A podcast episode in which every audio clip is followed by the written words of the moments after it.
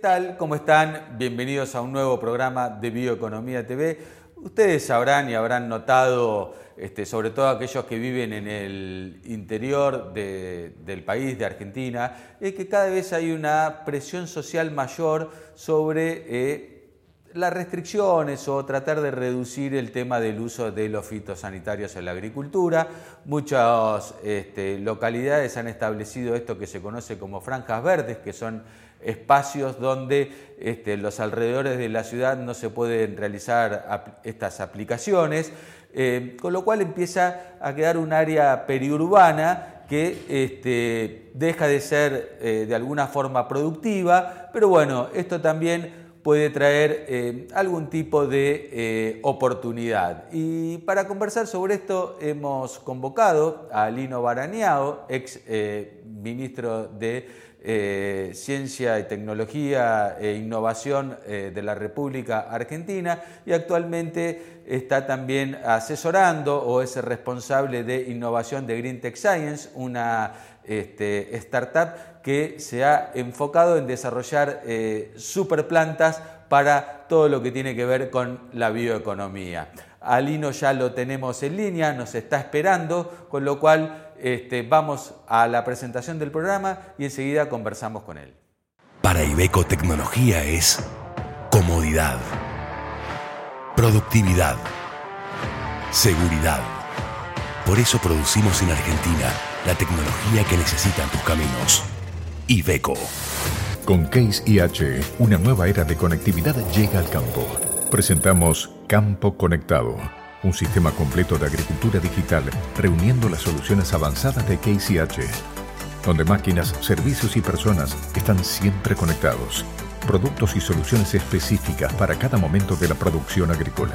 Un campo conectado es altamente productivo. En Case lo sabemos y trabajamos visualizando el futuro del agro. Case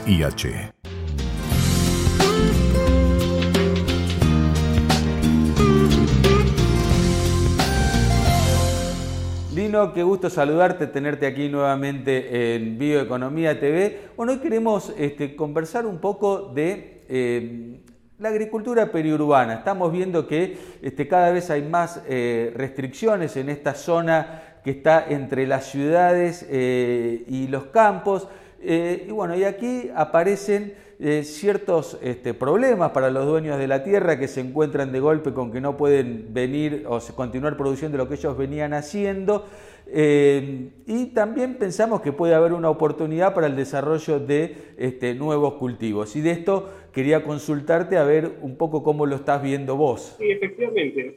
creo que se trata de convertir algo que aparece a priori como una limitación eh, en una oportunidad para innovar. Es algo que suele ocurrir frecuentemente. Eh, claramente hay una legislación nacional que impide el uso de fitosanitarios digamos, en, el ejido periurbano. O sea, varía según el, cada municipio, este, pero claramente protege, por decirlo, una zona que rodea este, la, parte no poblada en cuanto al posible uso de, sustancias este, comunes en la, agricultura. Esto eh, hace que aparezcan en, en, Argentina solamente decenas de miles de hectáreas que no pueden ser usadas para agricultura tradicional, para agricultura industrial. Y esto en el marco de, la situación que vivimos, de demanda de alimentos y de necesidad de generar eh, o empleos basados en, la bioeconomía, eh, parece un problema. No, sería a priori admisible decir, bueno, vamos a dejar esto como una tierra virgen, eh, siendo que es un recurso escaso, una tierra apta para la agricultura. Entonces, la alternativa es hacer un tipo de agricultura que no requiera este, determinado tipo de agroquímicos, que son los que están específicamente liberados, y, y, por lo tanto hay que focalizar atención en, en cultivos, en, un caso alternativo, minutos tradicionales, pero manejados de otra manera. En cuanto a los cultivos alternativos, eh, nosotros en la empresa Intec Science estamos trabajando en, un oricino, que es un cultivo poco conocido, eh, pero que em, requiere eh, un uso mínimo de,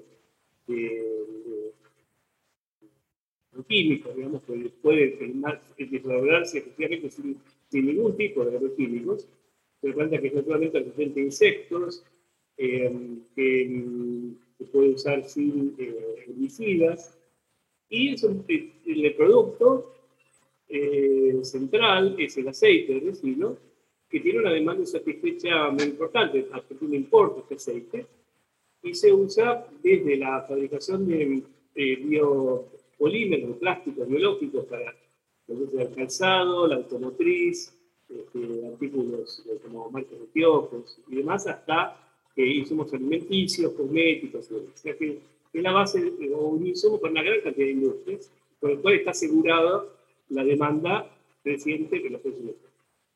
Y este cultivo es eh, eh, posible trabajarlo con las maquinarias para, habituales, de separación, para otros cultivos, se puede, eh, se puede usar para el manejo del, del resino. Estamos haciendo ya experiencias en distintas regiones que vamos a demostrar que las variedades que tenemos este, son aptas para ser cultivadas desde Salta hasta sur de Buenos Aires. Entonces, e, esa es una alternativa. La otra alternativa es eh, la producción hortícola eh, realizada de forma orgánica, o agroecológica, como se dice también aquí. Eh, y eso eh, tiene además ahora una, un condimento, por lo menos en los países europeos, existe una demanda creciente para productos que sean orgánicos, lo cual ya era una tendencia consolidada, también de kilómetro cero, o sea, que, se haya producido lo más cerca posible del consumidor para minimizar la huella de carbono. Entonces, esta es una oportunidad de hacer cultivos, cultivos en las zonas periurbanas, justamente, pero eh, esto también requiere de em, adaptar la práctica de cultivo al uso de bioinsumos, por ejemplo, son los los fertilizantes, los, los certificados sanitarios tienen que ser de origen biológico. Hay una, hay una reglamentación muy estricta, tiene que certificarse la característica del biológico. Eh, y la, la, otra es ya lo que se hace en los países europeos, que son estas granjas verticales o cultivos de ganaderos.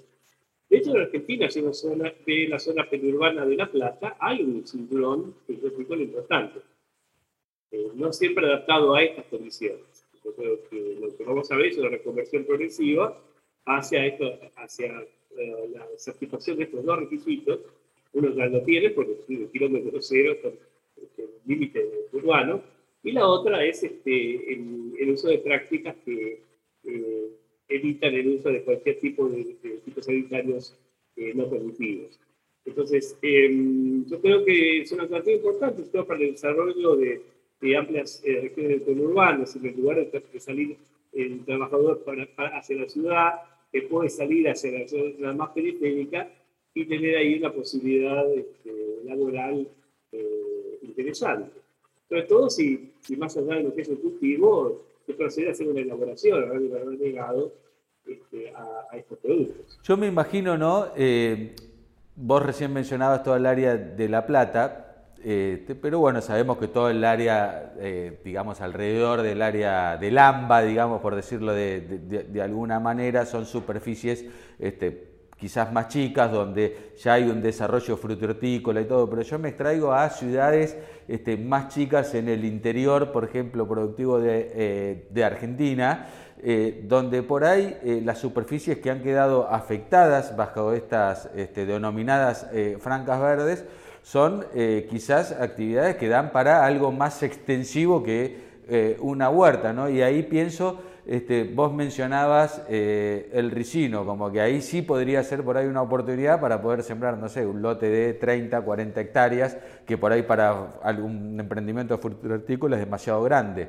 ¿Lo ves más o menos así? Yo creo que sí, por eso te decía que, para, que hay que tener soluciones para cada entorno. Entonces, hay una que tal vez es la más conocida, que ya, va a ocurrir, la zona periurbana de La Plata se va a ir transformando. Pero para zonas más industriales o más intensivas, yo creo que el no es una alternativa. Y lo otro que hay, que ha ocurrido por lo menos en Italia, es el, el uso de los residuos domiciliarios segregados, el residuo orgánico, para hacer compost, que luego es usado en la región periurbana para producir alimentos.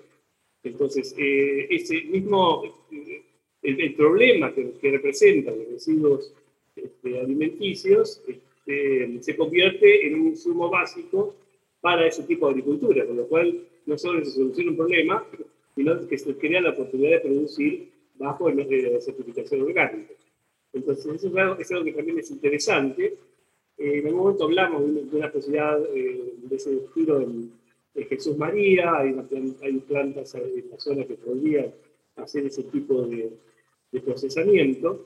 Pero bueno, hay que aplicar un poco de creatividad y un poco lo que vos decís es importante, hay que encontrar la solución más adecuada para cada municipio. En, en cuanto, bueno, al ricino entiendo que, este, lo hemos hablado, lo hemos tratado en este programa en distintas oportunidades, sería una alternativa porque requiere muy poco uso de insecticidas, fitosanitarios o eh, este tipo de productos. Pero vos mencionaste hace un rato eh, la utilización de productos biológicos que estos sí estarían permitidos en esta, eh, en esta zona, pero bueno, imagino que debe llevar un proceso de validación, que estos productos este, sean aprobados.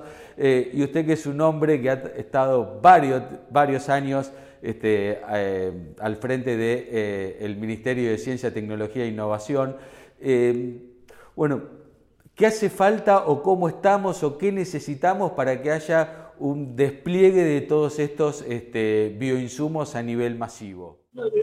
Falta tiempo, en realidad, como, siempre. Eh, y algunos casos de éxito. Eh, es lo que pasa acá en Argentina. el efecto cancha de pádel o, parripollo, este, es lo que nos caracteriza. Basta que alguien tenga éxito para que después lo pague, a veces a, un extremo que lo hace eh, insostenible. Pero yo creo que el, incentivo está, sobre todo por el, encarecimiento del tipo de cambio en los que muchos de estos insumos que eran importados eh, ahora sea factible producir de forma competitiva eh, en el país. Y hay productos de, botánico, digamos, este, los extractos de, paraíso, el propio vecino, estamos analizando la posibilidad de tener algún sanitario derivado de esta planta que sea aplicable a otras. Em, y, el INTA tiene una cantidad de desarrollos muy interesantes de cultivos incluso que se pueden alternar con los cultivos tradicionales, plantas que de por sí eh, evitan la proliferación de insectos, por ejemplo. Que las prácticas están, eh, y yo creo que en la medida que eh, se vaya consolidando este mercado que, que quiere consumir productos orgánicos, van a aparecer emprendimientos de este tipo, porque la demanda va creciendo. Y ya, bueno, yo lo veo en, en un supermercado importante, entonces hay una góndola que, tiene productos orgánicos, ¿no? frutas y verduras que vienen de, ese tipo de producción. Con lo cual, eh, es de esperar que esto vaya, vaya creciendo. Y, hay mucho emprendedor que está dispuesto a ese tipo de, tareas. ¿no? La, otra cosa que es interesante, que ya hay algún ejemplo aquí en Argentina, es em, el tema de la eh, acuaponia, el cultivo de la cría de peces y los desechos de los peces van a fertilizar a la producción de, lechuga, albahaca y otras hortalizas. Esto es una superficie mínima eh, y, y, es una solución específica, estamos produciendo proteína animal, los peces y vegetales de, alto valor. Con una, con una estructura mínima, sea, ahí lo único que necesita es conocimiento eh, antiguamente era bastante engorroso porque había que controlarlo a mano, ahora ya hay desarrollo nacional de sistemas de control que permiten monitorear todo ese, todo ese proceso de forma automática. Eh, hay conocimiento al respecto. Y yo creo que también es una alternativa. Y, y hay, repito, lo, que determina que esto evolucione es la demanda, y esa demanda está apareciendo. siempre tenemos algunas décadas de retraso con respecto a lo que ocurre en Europa, por ejemplo, pero tarde o temprano eh, se implantan aquí y ahí es donde veremos el crecimiento de este sector. Sí, la, la, demanda sin duda está creciendo y va acompañada también de este, una sensación que tengo eh, de, de, una presión social cada vez mayor este, hacia la reducción de uso de este, los productos de, de síntesis. Eh, y, usted cree que eh, las empresas este, argentinas o el ecosistema eh, científico-tecnológico de acá del país, llámese el INTA, CONICET, todo, y junto trabajando en conjunto con las empresas privadas, están en condiciones de dar una respuesta rápida, digamos, en la medida que vaya apareciendo la, demanda para estos productos? Yo creo que sí, porque como comentaba antes, hay, me consta que hay desarrollo ya desde años atrás, cuando todavía no existía esta demanda, ya había gente en INTA eh, eh, trabajando en sistemas de cultivo eh, agroecológicos. y como siempre pasa, a veces hay mucha cantidad de información no utilizada, que está en, algún estante. si uno va a cualquier sede de INTA, por lo menos aquí en la capital, y, pasa por el estante de los libros, es increíble la cantidad de información que hay para el productor, es muy, muy accesible. Pero lógicamente el productor no, no se va a meter esto si no ve negocio. Entonces, eh, porque hay un riesgo importante, la persona cuando no sabe cómo se maneja, eh, qué, sostenibilidad tiene, pero en la medida que, que, la demanda se consolide que haya algún productor que empieza, y lo empieza bien, eh, eso, eso se va a establecer. la otra cosa que también se podía eh, recuperar de alguna forma, en algunos municipios, es el tema de la eh, floricultura y de plantas ornamentales. Eh, hay alguna experiencia muy interesante en el Chaco, la Escuela de Plantería con el ingeniero Ruchesi, que, que provee de plantas ornamentales a los municipios de la zona y da trabajo a una cantidad de, familias, no solo que producen en su casa, sino que compran esas plantas y luego las revenden y tienen un ingreso que les permite subsistir. Y en ese caso también es un cultivo apto, totalmente apto para la zona conurbana. Acá en la zona de, bueno, yo vivo en la zona cercana a Escobar, eh, históricamente había la producción de, flores muy importante, y había en algunos periodos Lo que ocurrió es que el costo de los productores hizo, hizo que, que, fueran desplazados por barrios cerrados. Pero mm, eh, con prácticas un poquito más eficientes de uso del terreno y demás, eh, y apuntando a productos de mayor calidad, incluso se puede apuntar al mercado de exportación, eh, eso es factible. Me consta también que hay demanda de muchas plantas que son eh, nativas de Argentina y el INTA de nuevo tiene que encastelar un, área de desarrollo de plantas ornamentales con, con variedades que ha licenciado incluso al, exterior, una cooperación que ha hecho con la agencia japonesa de cooperación. Entonces, em, no no creo que sea la tecnología la limitante, la tecnología está, eh, se necesita eh, un asesoramiento para que acompañar al productor para que pueda iniciarse eh, en estas prácticas y realizar algún tipo de financiamiento que también existe, el Ministerio de Producción tiene, la propia agencia que depende del Ministerio también tiene algunos eh, instrumentos, siempre y cuando sean eh, procesos innovadores, al menos a nivel local.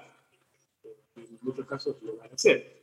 Entonces, eh, todo lo que es desarrollo de nuevos insumos que no se produce en el país, que tienen sustituir importaciones, va a contar con financiamiento. Entonces, esto depende de nuevo de la iniciativa y del emprendedorismo, pero mm, me parece que que, es, algo que, vamos a ver crecer significativamente en los próximos años. Ya que, bueno, tenemos, eh, dijimos, el ricino, tenemos las flores, tenemos la horticultura para parcelas este, más chicas.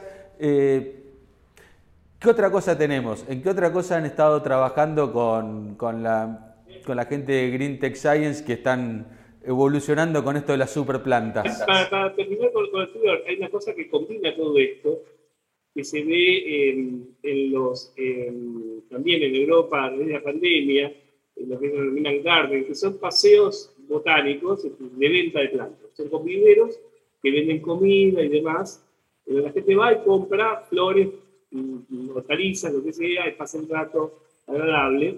Eh, y eso consolida una, plan de negocios efectivo, porque no solo es lo que va a vender, sino que además tiene eh, negocios adicionales al paralelo que le realizan el retorno de la inversión muy rápidamente. Eh, y es algo que motoriza eh, cosas interesantes porque no suele haber una alternativa turística de corto rango en, muchos de los municipios. Porque le gusta tener contacto con el verde, de un paseo, de salir, sin establecer distancias. Eh, y de hecho, bueno, estoy trabajando también en otra iniciativa que tiene que ver con un predio que está ahí en, de la ciudad de Luján y tratando de hacer un, distrito agro, agroecológico o tecnológico con estas características. ¿no? Un lugar que sea de, no solo de consumo, sino de educación. Eh, poder a, los chicos de dónde viene el alimento de consumo. Eh, que, la ignorancia que tenemos respecto de eso, eh, y al mismo tiempo transmitir el concepto de alimentación saludable. En la medida que el chico vea cómo crece una planta, que produce la frutilla, el consumo y demás, creo que ser un poco más en orientarse a eso. Y, y, de hecho, sin que esto haya ocurrido todavía, ya los chicos tienen esa visión. O sea, paradójicamente, no por una enseñanza de los padres, sino por lo que ven en los medios, las generaciones eh, nuevas tienen una, son proclives a, una alimentación más sana. está muy bien porque lo vamos a ver en el ahorro del sistema de salud en las próximas décadas. Eh, y, esa, y esa es una alternativa importante. Volviendo a las otras iniciativas de Greenpeace, eh, que son, eh, es una empresa que tiene como objetivo tomar cultivos desaprendidos o olvidados y convertirlos en cultivos rentables. El primer caso es el vecino, el otro cultivo que, que está trabajando es una palmera, la, la Proponia que es en el noreste de Argentina, eh, y tiene la ventaja de eh, ser eventualmente tan productiva de, en términos de aceite como la palmera asiática, sí la desventaja de la palmera asiática, ya que no sería una especie por año, no implicaría deforestar, sino lo contrario, se volver a, recuperar esos, esos, bosques de palmeras que, que había originalmente con el siguiente eh, aumento de la biodiversidad, y eso es un cultivo atractivo. Hay otro cultivo que también es eh, interesante, que lo estamos viendo, que es el topinambur, eh, también el cultivo originario del norte de Estados Unidos, lo, desarrollaron los aborígenes de, Norteamérica. Eh, obviamente no tiene la importancia de, sus este, contemporáneos, los incas, los mayas, en cuanto a importancia del maíz, la papa y demás, pero bueno, con, el topinambur cumplía sus necesidades y ahora también hay una demanda interesante de, este alimento. No solo en restaurantes así de más sofisticados, sino como un alimento interesante para complementar una, una dieta saludable.